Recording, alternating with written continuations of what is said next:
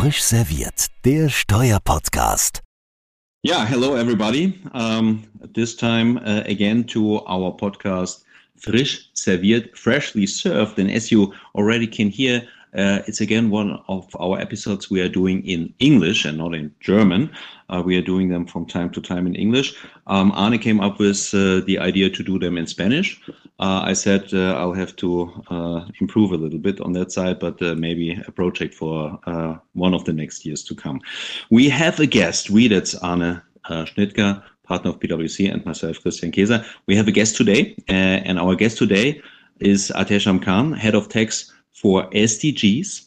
SDG stands for Sustainable Development Goals. Just for uh, the ones of our audience which uh, might wonder SDG, SDG, what is that? And and he's head of tax for SDGs at the UNDP headquarters in New York. This is already something where uh, I'm I'm getting uh, uh, a little bit of uh, envy because hey, uh, any job in New York is just great. Yeah, if you ever live there.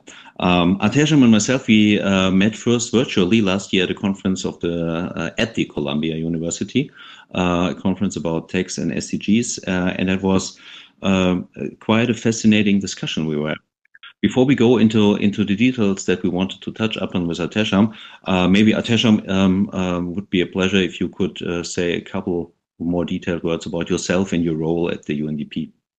Thank you, Christian, and thank you, Christian and Arne, for the invitation to speak to your uh, audience. Uh, I'm Atesham Khan, as you already explained, leading the work on tax and SDGs at UNDP. Uh, UNDP is the largest developmental organization which presence in more than 170 countries on the ground. And across these countries, UNDP is looking at a broad portfolio of developmental uh, support to the governments. And here we are looking uh, from our side on how taxation and tax policies can be leveraged. Uh, so we have work on taxes and SDGs on helping government aligning uh, tax with SDGs, also on helping them augment revenues. We have a joint project with the OECD on tax inspectors without borders. Probably we'll talk about it more in a bit, uh, uh, you know, as we go along. Yeah, all back to you, Christian. All right, perfect. Um, so the SDGs, if I'm not totally mistaken, there are 17 uh, SDGs, um, and uh, I, I, never tried to learn them, but uh, there are the SDGs fight against poverty. Uh, there is one SDG which is life underwater, um, and um, apparently um, taxes might not have uh, the same relevance um, for for each and and every of those SDGs. Um, so if if we talk now about this relationship between uh, taxes and SDGs. Um, how, from your perspective, um, are, are, the taxes connected with SDGs? How can they pay into achieving SDGs? You know, for a long time, Christian, the model of development has always been in discussion on how to align development and uh, sustainability. And uh, these discussions have been, you know, ongoing at the UN for more than 40 years. Uh, in 2015, um, the decision was taken to start implementation on what you already described as a sustainable development goals, a goals that are a way forward for uh, humanity, but also for the planet in a way that is sort of a symbiotic relationship uh, between humans and the planet. And they uh, there are 17 of them, which are goals which, as a humanity, we are looking to achieve, and the idea is to achieve them by 2030. Uh, they are underpinned by 169 targets and 232 indicators. So we have uh, 17 goals which cover uh, from, as you said, from life underwater to life above water, uh, uh, to uh, gender equality and well-being, to health, to international cooperation. Um, and they are underpinned by 169 targets, which are very specific of what you know what the countries need to achieve. Um, these targets are voluntary, these are not obligatory per se. Uh, but many of them actually, you know, when you look at many of those targets of the SDGs, they are uh, they reflect many of the international conventions, uh, Geneva Convention, and uh, you know many of the conventions that have been signed. So uh, while they are not generally, uh, you know, obligatory for member states, many of the in targets themselves have been agreed separately also by the member states. So they become obligatory also. Now the question is, so SDGs lay out, you know, what the governments or what as a humanity we are trying to achieve and what the governments are looking to achieve, but they don't describe how they are to be achieved. So they describe, you know, this is something that has to be achieved.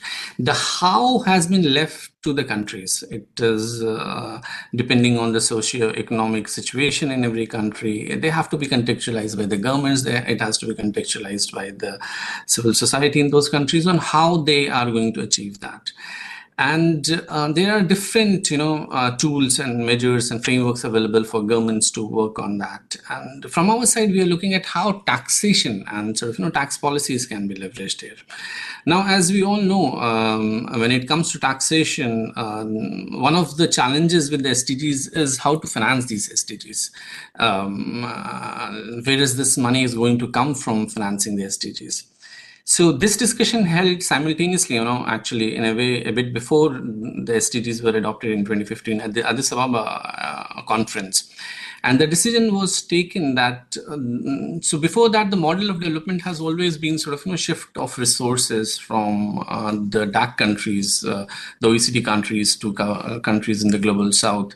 But it was realized that that's not a very sustainable means of development. Uh, if we want to actually, and sustainable means of financings for the government in the south, if we want uh, the governments in the south to uh, raise revenues, then we have to invest in their tax systems themselves. And it was recognized that uh, investing in tax systems will be very, very critical for governments to raise their own revenues, which will in turn help them to finance the SDGs. Uh, so one of the very important, you know, linkages of taxation to the SDGs is through the domestic resource mobilization, which, uh, if we want to call it, you know, is the revenue route uh, of that.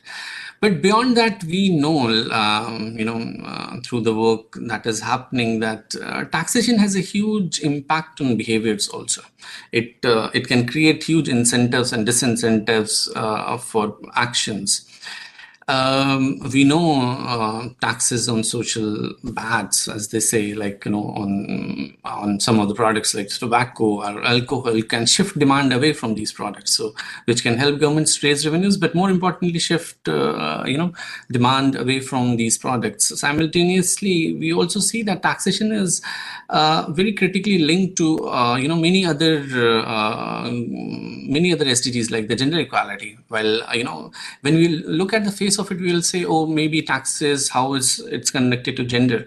But when you look at it deeply, you'll see that uh, tax policies can have gender, you know, uh, gendered implications uh, many times, uh, you know, tax policies themselves have implicit biases and explicit biases. In some countries, we have seen that, uh, like the clubbing of income proposals. Uh, many times, you know, it's the women income that is the second income, and uh, when it's club- clubbed with the uh, husband's income, that gets taxed at a higher rate. many times uh, you know, we may not realize, but uh, some of the tax policies where women are more active, if we give incentives to some other sectors where men are more active actually and more uh, present, it creates a disincentive for women to join the workforce actually because then they're taxed at a higher rate. So these are, uh, you know, very critical and intrinsic linkages between tax and SDGs.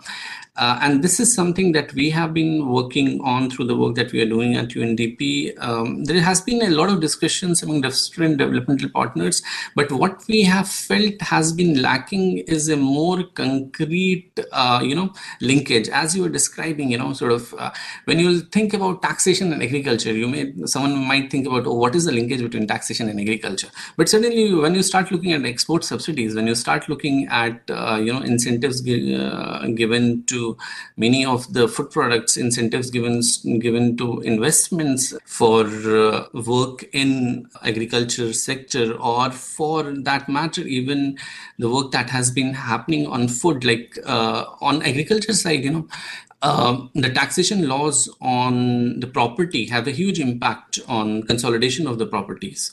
So these are sort of you know some of the many uh, intrinsic linkages, and the, and there's a lot of work going across the world. You know, many times uh, the challenge is not that there's a uh, um, dearth of work. The challenge is that there's a dearth of uh, you know knowledge around it, and tax administrators across the globe are not aware about the opportunities which are available across uh, you know which other countries may be uh, using. So as part of the work that UNDP is doing, we have established what we call as a SDG taxation framework, which goes ta- uh, SDG wise and looks at the different targets and looks at how different taxation policies can be leveraged to achieve those SDGs. Uh, so yeah, that's where we stand on the linkage of taxation and SDGs.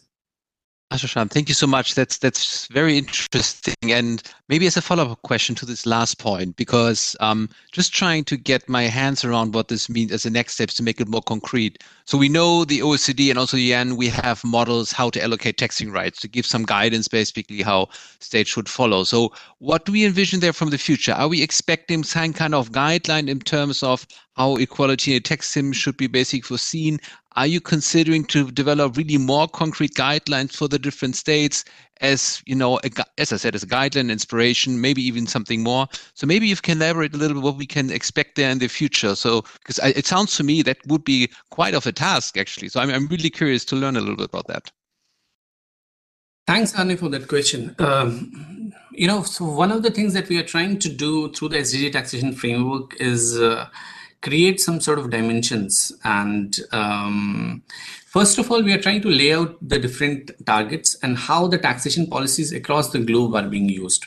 So it's uh, it's sort of a measure of the good practices which the tax administrators across the globe are using. That uh, you know how uh, so that anyone who reads that in any country can be aware about the opportunities. Um, let's say just say on property taxation. Um, you know, uh, we have seen that uh, in some countries the results have come out that uh, if there's an incentive for women in property taxation registrations, it leads to high number of women having uh, property rights uh, and ownership on the land resources. So that's an opportunity you know and uh, in many countries where we are facing uh, you know um, there are challenges to gender equality this can this is a uh, option and tool which is available to the government.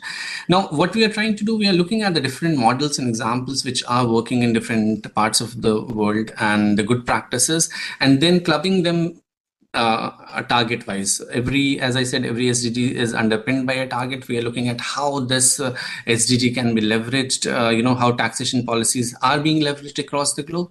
And we're also trying to create sort of a measurement framework if the government wants to use that, like uh, um, where we stand. Are we using all the tax policies? Are we looking at what is the impact of this particular policy on the achievement of the SDG? Are we looking at, uh, uh, to give again a very, you know, concrete example on gender equality, like on SDG 5? Are we, uh, you know, we are creating a set of indicators for them to look at, okay, this is the way that we can leverage taxation policies to achieve SDG 5.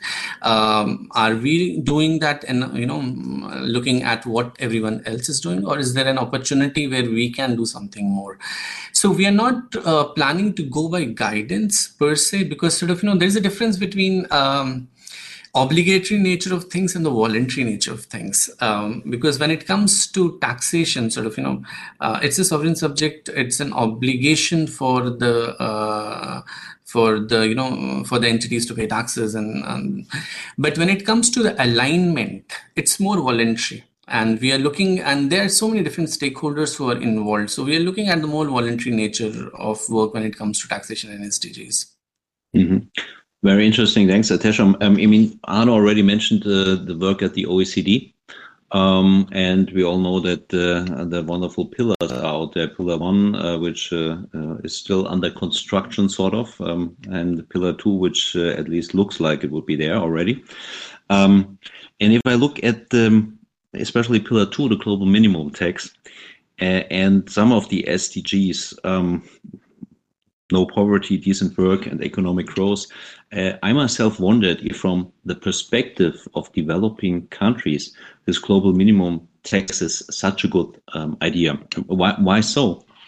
Because uh, for many developing countries, if you look at the situation they're having, the infrastructure is not on the same level as in an industrialized country. Sure, right? It's developing country um, the the level of of education sometimes, not oftentimes, but or not always, but sometimes is behind that level of industrialized countries, and then you have many uncertainties because um, court systems, administrative systems, everything is is maybe just it's developing. It's a developed countries, so if if then there are no natural resources or poor natural resources, that's normally something that they can bring into the game.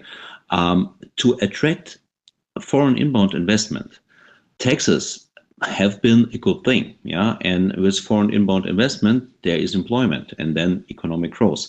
So if now all of a sudden, with a global minimum tax, the the level to which you can give tax benefits is kept right at 15. Um, that is taking this instrument away. But that, that might only be my view. So, do you have a view from, from a UNDP perspective on, on this global minimum tax? Yeah, so uh, Christian, that's a very, very relevant question, and uh, something you know that is being discussed as we are having this conversation. Uh, um, for a long, uh, you know, we all have been part of the discussions on uh, on taxing multinational enterprises as it might uh, you know and um, the discussions are not new i mean it started in 1920s in under the aegis of the league of nations itself on how to allocate profits of different multinational enterprises um, and discussions have continued at the UN also. We have the UN Model Tax Convention and the OECD also. Uh, OECD started the process on BEPS uh, to tackle the challenges, uh, you know, related to uh, taxing economies. And uh, one of the challenges which was still not, you know, not resolved was how to tax the digital economy. And uh, and that is where sort of you know the pillar one, pillar two is structured. So the the larger question, uh, Christian and Ann, is that there is a gap when it comes to taxing the digital economy. There's a gap when it comes to um, you know when it comes to resources for the governments. And um, I was reading like uh, it said that you know there is a the wealth around the world right now is around 460 trillion, you know, in all the assets and uh, what is needed is around uh, 3.9 trillion to finance SDGs. So there is no dearth of money in the world to you know for financing. The challenge there are two challenges. One is that that money is not with the governments to finance the SDGs. You know, the second is that it's not aligned well to financing SDGs. I mean, uh, um, uh, you know, when you look at, um, you know, on one hand, uh, uh if you, a lot of you know reports are coming out, so more than 20 countries are debt stressed right now. So there's a lot of money in the private market uh, you know where the governments can go and raise the money. But as uh, as inflation is rising central banks are targeting interest rates interest rates are increasing it's becoming more difficult for governments to you know raise revenue without uh, uh without overshooting the borrowing marks. So uh, and then you know with debt there's a, this whole uh, complication of intergenerational equity. We raise the debt for us to finance us. It's the future generations which are going to pay the money back you know sort of which is going to have a huge huge limitations on them. So now, uh, simultaneously, over the course of um, you know last seven eight years, we have seen how much uh, of illicit financial flows is there, how much of money is there in low tax jurisdictions across the globe, and how uh, you know we had the Panama Papers through which we saw that Paradise Papers, uh, Pandora Papers. So like you know, a lot of leaks are coming out which show that there is wealth. There is wealth. It's not that there is not wealth, just that the wealth is not with the governments; it's lying somewhere else. So so the questions on uh, you know so measures have to be taken in a way that we don't lose uh, uh, you know the progress uh, uh, towards the SDGs and here um, both the questions on taxing digital economy with pillar 1 as well as on a global minimum tax are very important discussions. Now uh, um, pillar progress on pillar two is you know is much more at a higher level right now there's a need for a tax, a threshold of a tax. What that threshold of tax should be is, uh, you know, we can discuss. It can be 15%, it can be 20%, you know. Um, simul- uh, so that is like one part of the discussion when it comes to uh, the taxation. Now, when it comes to the, uh, I agree with you that many of those sort of, you know, the laws which are we are looking at are very complicated and when it comes to implementation of uh, you know many of those proposals uh, it might be a challenge. So from the undp side we are working together with oecd in augmenting capacities of the developing countries to implement the pillar 2 uh, pillar 2 rules. Uh, on your question on sort of you know uh, inviting uh, sort of attracting investment with low tax rates Uh, see, that's not a very sustainable. For one, there are some researchers which say it may not directly lead to sort of you know attracting investments. Uh, investments are attracted more by the infrastructure and uh, rule of law and governance, uh, you know, structures. So um, you know now there are choices to be made, and as of now, as where we stand today, sort of you know the risks that we are facing with the climate, the risks of we are facing with the debt. It's very important that we have, uh, you know, for the governments to raise these revenues and we stop this race to the bottom as we see uh, across the world. So um, it's going to be a long journey, but we are very optimistic that there is money which exists, which the developing countries can collect uh, by implementing the two pillar solution, at least the uh, pillar two. But we are also very cognizant of, you know, the sub rules within the pillar two also. Uh, the G20 has just come out with the communique uh, many developing countries are looking to the STTR, subject to tax rules and STTRs, you know, uh, uh, to be finalized and uh, before the implementation of the other rules. So those sort of discussions are continuing at the OECD. From the UNDP side, we stand ready to support governments together with the OECD uh, through the tax inspectors without borders in implementing the two pillar solution. Uh, so yeah, that's you know that's where we stand as of now. Mm-hmm. Uh, thanks, thanks for sharing that. Obviously, we always talk about what's going on the OECD and inclusive framework. We always talk about Pillar Two, and sometimes I feel it's being forgotten what's happening on the UN level, UN Convention on Tax, which just recently has been passed. And I was just wondering if you can, for our listeners, just explain a little bit what this is about. Maybe also a bit of background. Who was actually developing this, negotiating, and what's the expectation um, how this will be implemented by the states. Maybe that will be good because I feel a lot of people have not really heard about that. So, and I think we have a yeah, probably a great chance to talk about this with you now. Thanks, Anne, for that question. Um, there has been a lot of discussions you know ongoing on taxes. Uh, for a you know for a long time um, for people like us who are tax professionals you know tax auditors tax lawyers uh, tax was always left to us to sort it out. Everyone considered this to be you know a very difficult thing. Uh, what in the world words of you know albert einstein was the is the most difficult thing in the world is income tax. So everyone was sort of you know shying away from getting into taxation.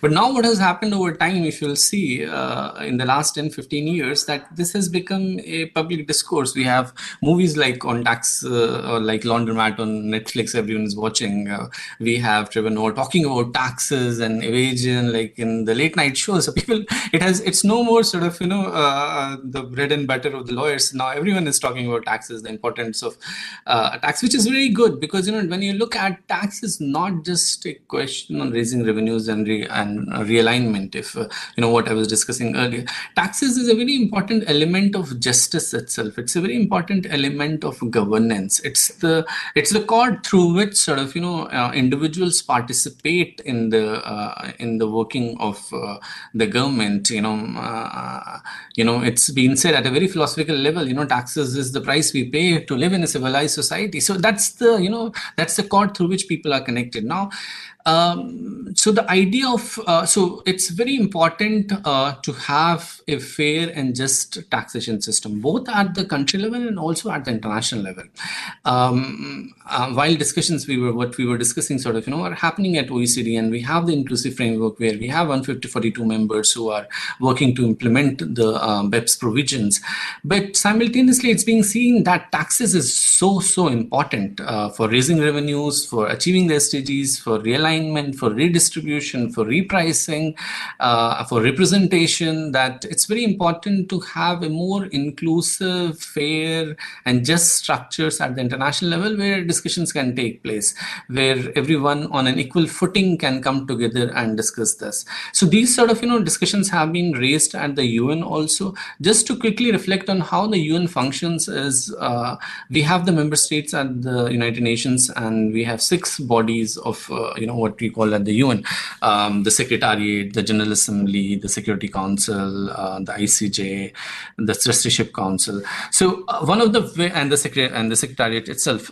So one of the very important bodies is the General Assembly, which looks where every country is represented and every country comes and discusses the issues related to you know humanity. Um, a few days back, only discussions have an agreement has been reached on uh, the BBNJ, which is on uh, on how to look at resources um, beyond territorial waters and oceans. So th- that took like more than a decade for negotiations to take place. Now, the way the negotiations take place in within the General Assembly is that the General Assembly session starts in September and the agenda is laid out in September itself. That these are the things that will be discussed over the course of the coming year.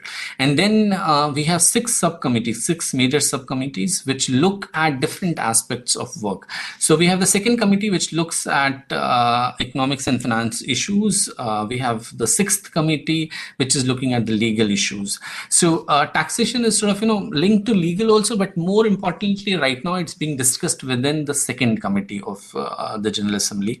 And every member state is represented in the second committee. Uh, last year, um, Nigeria, on behalf of a group of Africa, moved a resolution uh, on promotion of inclusive and effective tax cooperation at the United Nations. Um, and this was discussed. I mean, uh, you lay out the first draft of it, and then you discuss with the different member states. Finally, it was passed. Um, uh, you know, the resolution was passed, and everyone supported that resolution. There were some discussions on what uh, all you know uh, should, we be looking for in terms of results uh, from the work?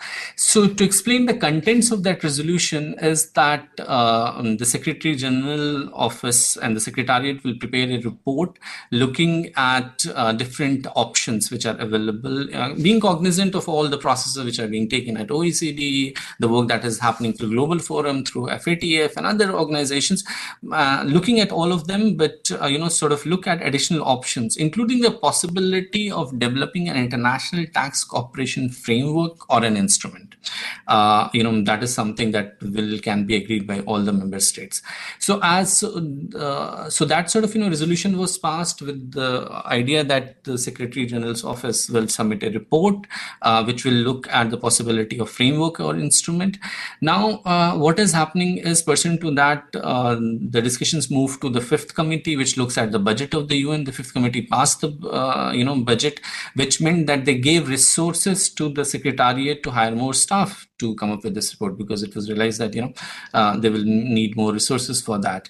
Now, what has happened after that is um, that the Secretary General's office and the UN Secretariat is working on it. Just last week, they have sent a note verbal to all the member states, and they have opened, uh, you know, send it to uh, all the other stakeholders also to give their inputs for this sort of report. So the last date for providing inputs is 17th of uh, uh, uh, March, and I think it's a very important opportunity for the private sector also to provide their inputs on because because you know when it comes to taxation the issues of tax certainty are very important to private sector and uh, uh, it's an opportunity for them also to provide the inputs here. Um, so working with all the different stakeholders and uh, taking in cognizance of all the inputs they will the secretariat will receive they will submit a report to the general assembly in september um, you know for the next session. And then it's for the general assembly to take a call on how they want to move forward uh, so that's where things stand uh, when it comes to the UN resolution. Mm-hmm. Maybe as we are almost coming uh, to the close of our session, um, a, topic that um, I always found very interesting, and, and after our discussion of today, I hear you mostly speak about SDGs, yeah, which uh, it makes sense because you're the head of tax for SDGs. Um, when especially talking about transparency and ratings, uh, people tend to use ESG. And from my perspective, ESG is a very fuzzy concept, and uh, you can bring a lot of things under ESG because uh, it sounds so nice. SDGs is the more concrete metric uh, to measure something against. how do you think see that, and and how, from an SDG perspective, how important is transparency in tax? Yeah, thanks, uh, Christian. Um, so uh, you know, we don't realize um, this, and it has only been seven years that you know SDGs have been there in action. But it's a great achievement of uh, the humanity to agree on something that we all want uh, for everyone to achieve. Like you know, so all the countries across the globe have agreed to implement the uh, Sustainable Development Goals. So, um, uh, so there's a huge sort of you know momentum uh, around SDGs. And um, SDGs look at actually transparency and transparency in different institutions, and uh, you know, so uh, there's an element of transparency which is very important to the achievement of SDGs, but also as a it's a goal also, you know, it's a target also for uh, for the SDGs. Now, uh, when it comes to the ESGs, I mean, it's more voluntary. I mean, obviously, you know, countries are looking at it. Uh, we just saw how Fed has how Fed is looking, you know, has asked major banks in US to do a climate risk assessment uh, because now it's being realized that you know sort of a lot of uh, uh, a lot of external factors can have a huge impact on the businesses what we call as materiality and double materiality how businesses are impacted by the environment and how these businesses are impacting the environment so uh, more and more central banks are looking at doing climate stress testing. You know, beyond this, only the uh, debt and the money is uh, you know stress testing. Also looking at the climate impact that the banks have on on their assets, and uh, country. You know, many of the institutions are adopting ESGs. Uh, uh, and many of them are looking at tax also from different perspective maybe on the questions of tax strategy let's say what sort of strategy a company is following and whether that sort of strategy should be uh, made available to the shareholders or not. So that's a very important question whether it is material to a, to the running of a business or not uh, so that sort of questions you know. And these questions were also raised by some of the shareholders of amazon last year at the sec that uh, the uh, you know the tax strategies needs to be declared. So uh, a lot of sort of you know uh, there is a momentum on the ESGs also, and there's a great realization sort of you know that uh, the elements related to climate and everything needs to be discussed. But simultaneously, we, as you rightly said, sort of you know SDGs is something that is already agreed by the governments across the world, and so it has a much more sort of you know political uh, capital behind it when it comes to the implementation. There's a need to link both of them up uh, as part of the work that we are doing through UNDP, we have the you know SDG impact standards, which we are implementing in many countries across the world, where uh, we see you know we are we are supporting the private sector and companies to see if uh, their work is in alignment with the SDGs or not. So, uh, but as you said, it's sort of you know these both of them have a huge momentum, and we need to look at them uh, more closely in a way that we can bring both the you know parties together and you know sort of start implementing the work uh, on the SDG achievement. So, uh, you know, in short, just to uh, conclude on that, uh, ESG is, is very important. Um, and the whole element of transparency is very important, both for shareholders, you know, uh, because businesses survive in, they don't survive in a vacuum, they're surviving in this whole sort of, you know, uh, interlinkages of what is happening across the globe, the political risk, the climate risk, and everything. And the element of transparency is very important for the SDG achievement also. So they both are linked but that those linkages need to be more sort of you know understood. As i said sort of you know i mean in a way uh, just like you know we were talking about taxation when we talk about sdgs for the multi global community sort of you know we live day in day out and we know what is sdgs but as you rightly started off by saying that sdgs is sustainable development goals we make the you know uh, we have the expectation everyone knows what is sdgs but when you go to the ground sort of you know they're only seven years old and uh, and not many people are even aware about what uh, SDGs uh, you know stand for. So that uh, that sort of you know linkage needs to be made. We as the original plan was there uh, to achieve the SDGs uh, by 2030. Right now, we are in 2023. In a way, we are sort of you know midway to 2030, but we are very cognizant that we are not midway to the achievement of the 2030 agenda. We may be midway to the timelines of it. So, uh, so we have to leverage different you know uh, different policy tools and frameworks and networks and uh, uh, for this and the whole ESG community, bringing them together for you know the implementation of the SDGs can be a huge uh, achievement. So that's something uh, where private sector has a huge role, and I think sort of you know ICC, um, International Chamber of Commerce, through its own network, can also have a huge role. So yeah, that's uh, that on that. Over back to you, Christian. Thank you. Thank you.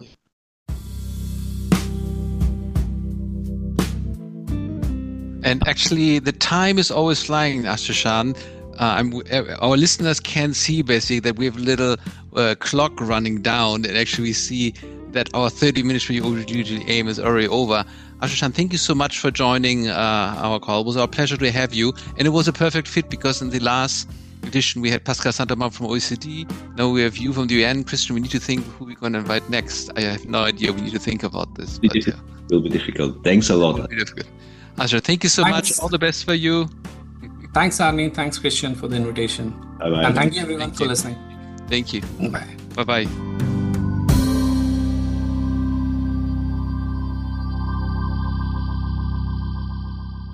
Frisch serviert, der Steuerpodcast, powered by CH Beck.